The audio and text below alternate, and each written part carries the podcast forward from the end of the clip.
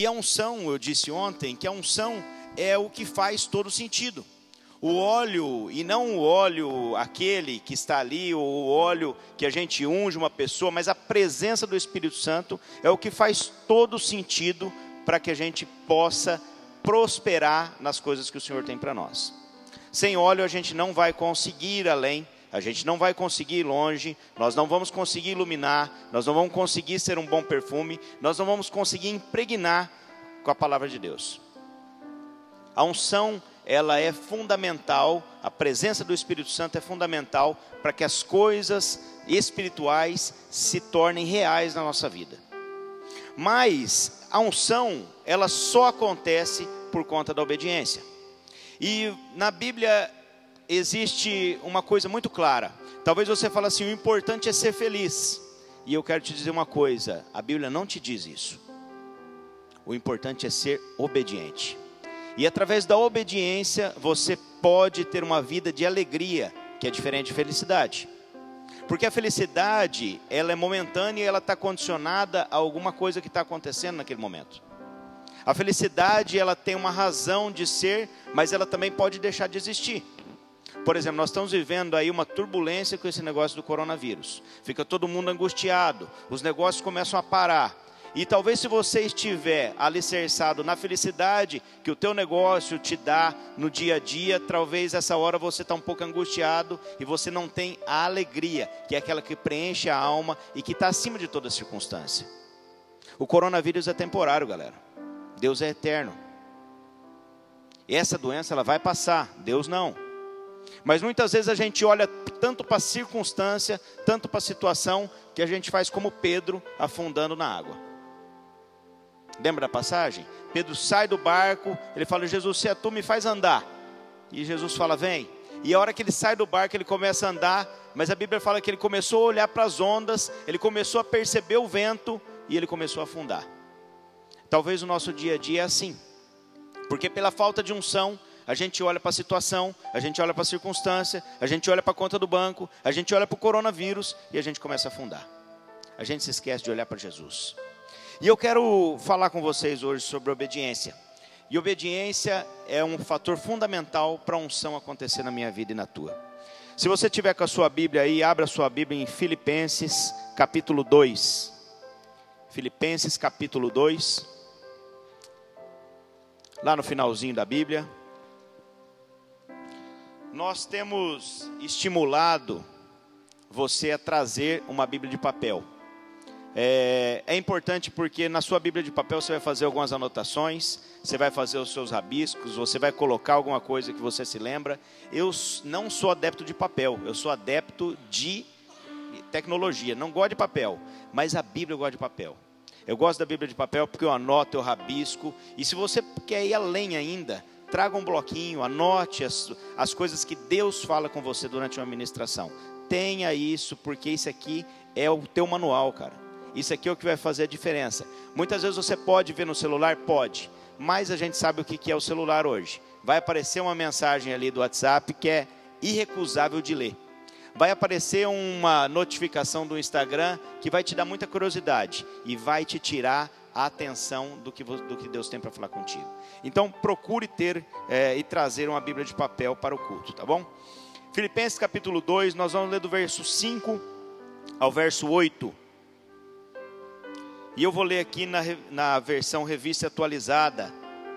E fala o seguinte: Tende em vós o mesmo sentimento que houve também em Cristo Jesus, pois ele, subsistindo em forma de Deus, não julgou como usurpação o ser igual a Deus. Antes, a si mesmo se esvaziou, assumindo a forma de um servo tornando-o semelhança de homens e reconhecendo em figura reconhecido em figura humana. A si mesmo se humilhou, tornando-se obediente até a morte e morte de cruz. Amém? Feche teus olhos. Senhor Jesus, nós sabemos que o teu sacrifício naquela cruz não foi em vão. Através da tua generosidade, do teu amor, porque o Senhor nos escolheu, o Senhor se colocou no nosso lugar, Pai levando sobre si os nossos pecados, nos dando liberdade para ter acesso ao trono do Pai. E nós te agradecemos pela tua graça, Senhor. A tua graça é aquilo que está disponível para nós, é aquilo que nós podemos ter. O Senhor está à nossa porta e bate, e muitas vezes a gente tem dificuldade em te ouvir. Pai, no nome de Jesus, nos dá um espírito obediente, nos dá uma alma obediente, que a gente possa ouvir a tua voz e seguir a tua direção, Pai. Que a gente pare de teimosia, que a gente deixe de murmurar, que a gente esteja no centro da tua vontade, entendendo o que o Senhor tem para nós. Eu te agradeço, te louvo, peço que a tua palavra fale poderosamente com cada irmão aqui, fala comigo, usa a minha vida e que no nome de Jesus cada coração aqui esteja cativo e atento à tua palavra. Eu te agradeço e te louvo no nome de Jesus. Amém. Pessoal, obediência. E para falar de obediência, é, existe uma máxima que fala o seguinte: se você não quer que um filho, uma criança, faça alguma coisa, você não fala, não rabisque aí. Porque a criança não conhece o não. Se você falar o seguinte, não rabisque aí, a criança vai rabiscar porque ela não conhece a palavra não. A palavra não, ela vai conhecendo depois de algum tempo que você vai ensinando para ela com um tom de voz, com um tapinha na mão, com a varadinha, não, não, não, e aí a pessoa, a criança vai entendendo. E para falar de obediência, é preciso a gente entender o que é desobediência. Porque muitas vezes o nosso comportamento é, de, é igual de algumas pessoas na Bíblia que foram desobedientes. E a desobediência é um fator que interfere completamente na unção que Deus tem para você, que Deus tem para mim. Muitas vezes Deus nos quer naquele lugar, naquele momento, daquela forma, seguindo aquele caminho, mas nós teimamos, saímos do centro da vontade de Deus e a gente colhe os frutos da desobediência. Ontem eu falei também aqui sobre o rio de Deus e eu trabalho com eventos. Hoje eu tive um monte de eventos cancelados, adiados, e isso deixa uma, uma sensação de medo. E eu fui conversar com a minha equipe que eu falei o seguinte: olha, o medo é uma coisa que é importante para a gente se cuidar, para a gente estar tá preparado, mas do medo para o pânico é um caminho rápido e é muito perigoso. O pânico não ajuda, o pânico atrapalha. E nós que assessoramos casamentos, eventos, nós que assessoramos, fazemos com que isso aconteça, nós não podemos disseminar o pânico. Nós temos que mostrar o que está acontecendo, mas com o pé no chão, com segurança, sabendo das coisas que estão acontecendo. Mas eu falei também sobre o rio de Deus e falei o seguinte: às vezes o rio de Deus faz uma curva. E você, em vez de continuar no rio de Deus, para onde Deus está te levando, o que você quer é parar no barranco e falar: Senhor, era por aqui, era para ter tido esses eventos. Glória a Deus pelos eventos que foram cancelados. Eu creio no Senhor e não no coronavírus. Eu creio que isso é muito temporário. E eu creio que daqui a alguns dias nós não vamos estar falando disso mais, mas nós vamos estar falando de Jesus aqui. Essa sabedoria nós precisamos ter, porque muitas vezes a gente fica olhando a situação, a situação, e a gente quer sair do centro da vontade de Deus. Eu estou dando um exemplo da minha vida, mas eu vou citar para vocês alguns exemplos da Bíblia. Samuel, capítulo 15, fala a história do rei Saul. 1 Samuel, capítulo 15, fala a história do rei Saul. E ele é um texto importante para a gente entender o que é desobediência. Nesse momento, a Bíblia está contando que Saul foi orientado ao Senhor a lutar uma guerra. E no capítulo, no versículo 3, o Senhor fala para Saul claramente: Vai, pois, agora, fere Ameleque, destrói totalmente tudo o que tiver, e nada lhe poupes Porém, matará homem mulher, meninos e crianças, é, de peito, bois e ovelhas, camelos e jumentos. Essa é a orientação do Senhor para Saul. E às vezes a gente tem dificuldade de entender o, como é esse Deus do Antigo Testamento e como é o Deus de amor que nós conhecemos. Agora a gente precisa entender que o contexto aqui era um contexto de saquear o inferno, era um contexto de avançar. E aqui não era necessário só defesa, era necessário ataque, era necessário conquistar. Deus estava dando para homens, para o seu povo, a capacidade de conquistar, de se estabelecer. Saul, então, sai com o seu exército, ele prepara um grande exército, e no, no versículo 8 do capítulo 15, fala o seguinte: Tomou vivo Agag, rei dos amalequitas, porém a todo o povo destruiu ao fio e espada. E Saul e o povo pouparam a Gag o melhor das ovelhas e dos bois, e os animais gordos e os cordeiros, e o melhor do que havia, e não quiseram destruir totalmente, porém todas as coisas vil e desprezível destruíram. Então veio a palavra do Senhor a Samuel, dizendo: Arrependo-me de haver constituído Saul por rei porquanto deixou de me seguir e não executou as minhas palavras. Então Samuel contristou e toda noite clamou ao Senhor. O Senhor tinha acabado de falar para Samuel: vai e unge esse homem.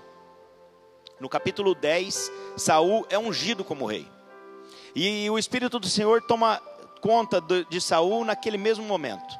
Mas cinco capítulos depois, na Bíblia, não muito tempo, Saul desobedece ao Senhor.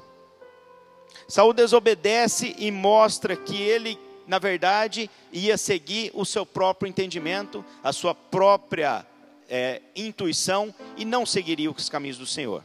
E o Senhor fala para Samuel: Samuel, não me agrada mais, porque ele desobedeceu a minha palavra. No verso 14, fala o seguinte: Então disse Samuel: Que balido, pois, de ovelhas é estes aos meus ouvidos, e mugido de bois que ouço? Samuel saiu então, depois dessa noite, e foi ao encontro de Saul. E ao chegar, o que ele ouve é bois mugindo, ovelhas, ele ouve um som, ele fala: Que barulho é esse? Saul, que barulho é esse? E Saul responde a seguinte coisa: De Ameleque, é, nós trouxemos, porque o povo pegou o melhor das ovelhas e dos bois para sacrificar ao, ao Senhor, o teu Deus. O resto, porém, nós destruímos totalmente. Saul estava convicto que ele tinha trazido o melhor, e o sacrifício que Saul está oferecendo aqui não é para o Deus de Saul, mas é para o Deus de Samuel. Vou sacrificar isso ao teu Deus, mas é o melhor do que tinha lá. E muitas vezes o que a gente faz é isso: é trazer um fogo estranho para o Senhor, é trazer algo que não agrada o Senhor, e a gente acha que com isso nós estamos agradando o Senhor. E o fogo estranho foi responsável pela morte dos filhos de Arão, pela morte dos filhos de Eli. E você vai ver um monte de gente que foi consumida pelo Senhor por conta de trazer um fogo estranho, uma oferta que não agradava o Senhor. O Senhor então fala para Samuel e para Saul o seguinte: tem porventura, e Samuel responde, né? Diz para Saul, é, verso 22. Porém, Samuel disse: Tem porventura o Senhor tanto prazer em holocaustos e sacrifícios, sacrifícios em que se obedeça a sua palavra. Eis que obedecer é melhor do que sacrificar, e o atender é melhor do que a gordura dos carneiros. Meu irmão, o sacrifício que não agrada a Deus, o sacrifício de desobediência, não vale nada. O sacrifício de desobediência não agrada ao Senhor. O que agrada ao Senhor é obediência. O que agrada o Senhor é entender a Sua palavra e seguir os seus caminhos. Andar em desobediência é sair do centro da vontade de Deus e abrir mão da unção. Saul abriu mão da unção. A Bíblia relata três momentos de pecado de Saul e de desobediência. O primeiro está no verso 13, quando Saul tomou o lugar do, de Samuel. Saul esperava Samuel para fazer um sacrifício, mas ele não teve paciência. E de repente ele sai e ele vai lá oferecer sacrifícios. E não era para Saul fazer isso, era para Samuel. Mas Saul desobedece o Senhor e fala: o Senhor, olha, você deve estar atrasado, você deve ter errado no tempo, você não falou direito com Samuel, eu mesmo vou fazer isso aqui. Muitas vezes a nossa obediência é por querer fazer antes uma coisa que não é para fazer agora. Muitas vezes a nossa desobediência é por não entender o que o Senhor fala e dá direção para nós. No capítulo 28, Samuel peca pela terceira vez contra o Senhor. Quando ele, ao fim disso tudo, porque o Senhor se retira da vida de Saul e já não se agrada mais e pede para Samuel então ungir um outro rei, Saul então resolve procurar uma feiticeira e resolve consultar os mortos para saber o que ele deveria fazer. A palavra fala que logo após essa passagem do versículo do capítulo 15, Samuel se retirou da presença de Saul e não mais deu. Mas antes disso, ele matou a, a, a Gag. Ele mesmo. O que nós precisamos é entender que a vontade de Deus, ela é soberana. E que a vontade de Deus, Deus nos enxerga em uma atmosfera geral da nossa existência. E nós estamos enxergando no máximo com a previsão para o ano que vem, para esse ano, para esse mês, para essa semana. Nós não sabemos se ao sairmos daqui nós estaremos vivos. Se amanhã nós acordaremos, estaremos vivos. Mas a gente insiste em nós mesmos, temos, queremos fazer nossos planos. Quer ver um outro cara que pecou? Acã. Acã é citado no livro de Josué, no capítulo 7, e Acã, ele também, o povo de Israel vai a uma luta, liderada por Josué, e Acã se agrada de alguns itens, e o Senhor tinha falado claramente: nessa batalha não recolham despojos. Os despojos eles eram recolhidos por, por quem guerreava naquela época como um troféu. Então todo todo povo que ia a uma guerra, eles traziam troféus, despojos da guerra. E o Senhor falou: Olha, nessa não traga nada, deixe tudo lá. Elimine aquele povo e deixe tudo lá. Mas Acã se agradou com uma capa, um punhado de prata, e resolveu trazer para o acampamento. E Josué então, ele tinha a direção do Senhor, e ele saía e ele falava: Senhor, quantos homens, né? Pensava: não, isso aqui é, é pouco, vou colocar só um pouquinho do exército.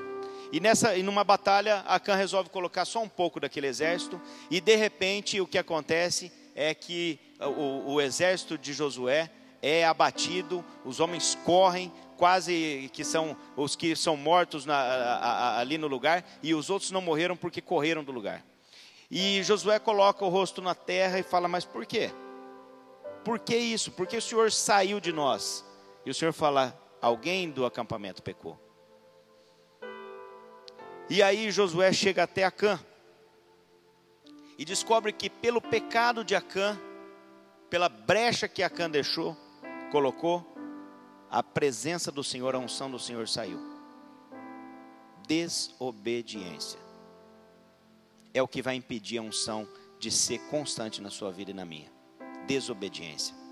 Muitas vezes o que a gente acha é que a gente está no controle.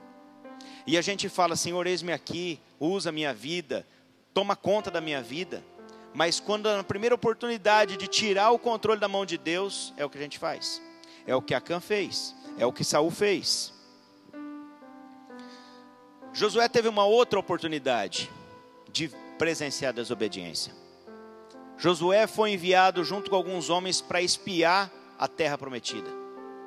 E o Senhor falou: Vai, e Moisés, através do Senhor, falou: Vai e olhe e vê se a gente pode entrar. E houve um relatório desses espias.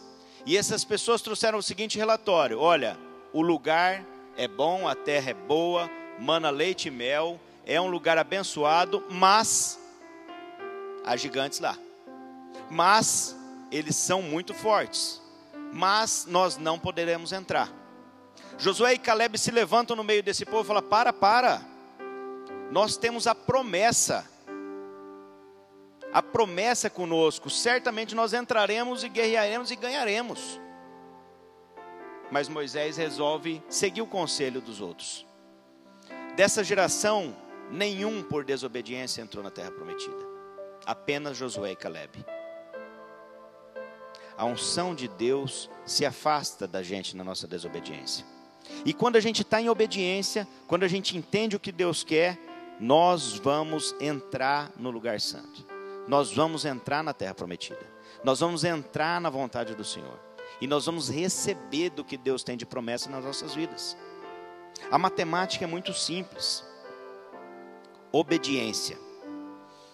Se você olhar em Tiago, o livro de Tiago, é, capítulo 1, verso 22, Mateus. Tiago 1, 22.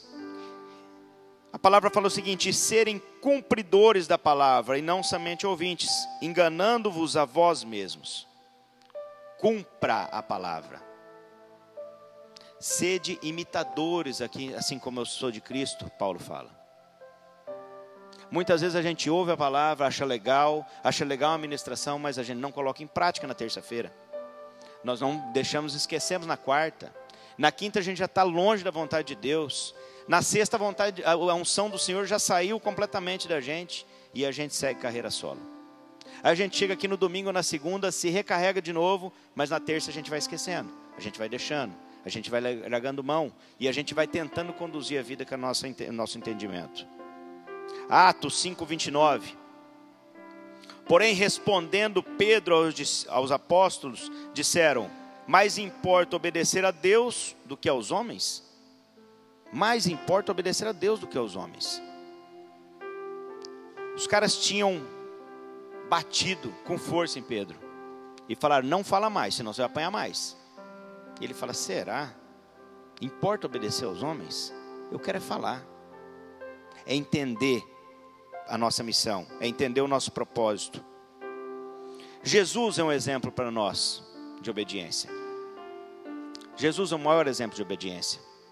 Nós lemos aqui, Jesus poderia e, e teria condições de não sofrer morte, não sofrer morte de cruz, não sofrer humilhação, não sofrer castigo algum. Mas Jesus se coloca numa situação de obediência. Hebreus capítulo 4, verso 15. Pois não temos um sumo sacerdote que não possa compadecer-se das nossas fraquezas, mas um que foi em todos os pontos tentado como nós, mas sem pecado. Porque muitas vezes a gente desobedece porque fala assim: ah, mas eu não aguentei. A carne é fraca. Você sabe como é que é? Sabe como é que é homem, né? Sim, eu sei. E Jesus também. Jesus também sabe como é que é homem. Jesus também foi tentado. Jesus também teve vontades. Como nós somos tentados? Tiago, capítulo 1, verso 14. Cada um é pecado quando ele é atraído e seduzido pelos seus próprios desejos. Sabe como que a gente cai? Daquilo que muitas vezes a gente se orgulha daquilo que a gente acha que é legal, que é bonito. Eu estava falando com o pastor hoje de manhã e a gente percebe o seguinte: quando alguém às vezes vai dar um testemunho, a pessoa fala muito mais do pecado do que da mudança de vida. E esse é um risco porque a gente gosta de falar o seguinte: ah, eu era não sei o que lá, eu era um cachaceiro, eu era não sei o que, eu era mulherengo, e a gente no fundo se orgulha de ser pecador. E a gente é seduzido por isso e cai novamente. E o que o diabo te faz é te levantar nessa sedução, achar que você está lá em cima, para depois puxar teu tapete. Jesus também foi tentado. Jesus também foi seduzido. Só que Jesus nos ensina a seguir o seu caminho. Em abnegação. Mateus 16, 24 a 25. Então Jesus disse a seus discípulos: Se alguém deseja seguir-me, negue-se, tome sua cruz e siga-me. Pois quem desejar salvar a sua vida, perderá. Mas quem perder a sua vida por amor a Deus, a achará. Aonde está teu coração? Está no tesouro dessa terra? Como o pastor falou aqui agora? Aonde está teu coração? Está no entendimento? Nega a si mesmo, segue Jesus. Muitas vezes o que a gente faz é achar que Jesus não está ouvindo a gente, é achar que ele esqueceu, ele está muito ocupado, e Jesus não está. Jesus só quer que você seja obediente. Talvez o resultado daquilo que você está passando hoje é fruto de desobediência. É fruto de não ter colocado em primeiro lugar o reino dos céus e as outras coisas poderiam ser acrescentadas na sua vida é fruto de não ter entendido o que era caminhar em obediência. E a gente vai largando, e a unção vai se saindo de nós.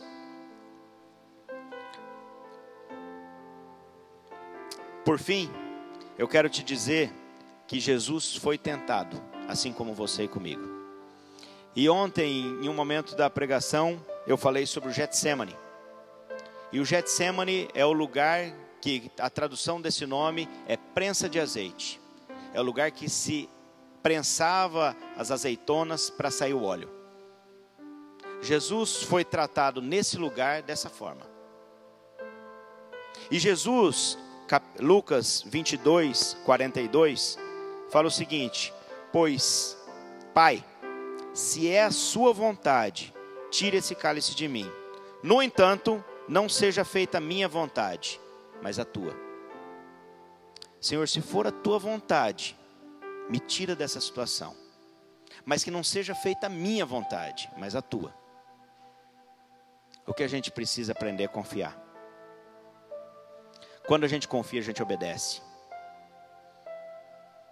A Bíblia fala: honra teu pai e mãe. A Bíblia fala: ama ao Senhor teu Deus com toda a tua força, com todo o teu coração, com toda a tua alma, com todo o teu entendimento. Muitas vezes a gente ama até com o nosso coração, mas nosso entendimento está em outro lugar. A gente ama com todo o nosso entendimento, mas na primeira luta a gente deixa a fraqueza vencer. Nós precisamos aprender a confiar. Nós precisamos aprender a confiar para poder ser obediente. E nessa noite eu quero orar com você nesse sentido. Talvez você tenha sido como um filho que desobedece o pai.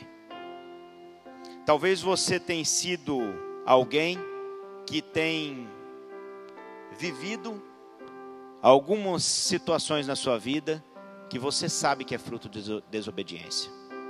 Mas nessa noite você pode restaurar a sua comunhão com Cristo. Eu queria te convidar a fechar teus olhos e com os olhos fechados que você pudesse fazer essa reflexão. O que tem desagradado a Deus? O que tem, meu irmão, tirado você do centro da vontade de Deus? Você sabe de coisas que acontecem na sua vida que eu não sei. Mas nessa noite você pode colocar isso nos pés da cruz. Jesus já levou o meu pecado e o seu pecado. Se você tiver vontade, se ajoelha. Se coloca numa posição de entregar as coisas no pé da cruz. Se coloca numa situação de humildade. Porque talvez você tenha sido arrogante. Você tenha sido prepotente. Você tenha achado que a força do seu braço vai te levar a algum lugar. E você chegou num momento da sua vida que você viu que não. Mas Jesus tem uma nova história para você os olhos fechados. Quero declarar sobre a vida dessa igreja, Pai, sobre a vida desses homens, que o Teu Espírito Santo é quem derrama a Tua unção, Senhor. Pai, eu sei que o Senhor está aqui nessa noite e o Senhor pode restaurar todas as coisas, Pai. Pai, há motivos, Senhor, que tem nos afastado de Ti, Senhor. Mas no nome de Jesus, Pai, traz o renovo. Que a Tua unção esteja sobre nós, Senhor. Pai, que a gente entenda o que é obediência, Senhor Jesus. Que a gente saiba que o centro da Sua vontade é o melhor lugar, Pai. Pai, tira esse sentimento de sabedoria que não é verdadeiro, Pai, mas nos dá o teu entendimento, Jesus. Pai, eu quero te pedir sobre a vida de cada irmão aqui, Pai. A tua unção está aqui nessa noite, Senhor. E no nome de Jesus, Pai, o Senhor pode nos dar uma nova história. Pai, no nome de Jesus, fala conosco, Senhor e traz agora uma porção dobrada de unção, Senhor. Todas as situações que têm acontecido, que não foram da tua vontade, Pai, tira agora no nome de Jesus. Pai, que no nome de Jesus, Pai, a tua unção e o teu óleo possa ser visto na vida desses homens. Que a tua unção, Senhor, possa estar presente na vida desses homens, Pai. E que no nome de Jesus, através da nossa obediência, a tua unção possa derramar derramar pela nossa cabeça, escorrer pelas nossas vestes, Pai, e, e impregnar em nós, Pai, de forma que quando a gente encostar em alguém, esse óleo vai ficar também grudado, Senhor. Pai, no nome de Jesus, nos dá uma nova história, Senhor. Pai, tantas coisas nós temos vivido, tantas lutas, Pai, tantos dias de angústia, Pai. Mas eu creio no Senhor e no que o Senhor tem para essa igreja, no que o Senhor tem para esses homens, Pai. Pai, essa é uma noite de reconstrução, essa é uma noite de aliança, de restaurar a aliança, Pai. E no nome de Jesus, eu coloco a vida desses homens, Pai. Se você tiver vontade, repita comigo, se o seu coração estiver assim inclinado. Senhor Jesus, Eu quero entregar a minha vida, Senhor. Eu quero colocar a minha vida no teu altar. E eu quero dizer que o Senhor é o Rei e Senhor da minha vida. Acima do teu nome não há outro nome, Deus. E me perdoa por momentos que eu fui desobediente. Pai, como uma criança que se arrepende e recebe o perdão, eu quero colocar agora todo arrependimento no seu altar. O Senhor conhece o meu coração, Pai. E o Senhor sabe que não está sendo fácil. Mas eu creio que se eu viver na Sua obediência, eu receberei da Sua unção. Derrama teu óleo sobre a minha cabeça. Faz com que o meu entendimento saiba os caminhos.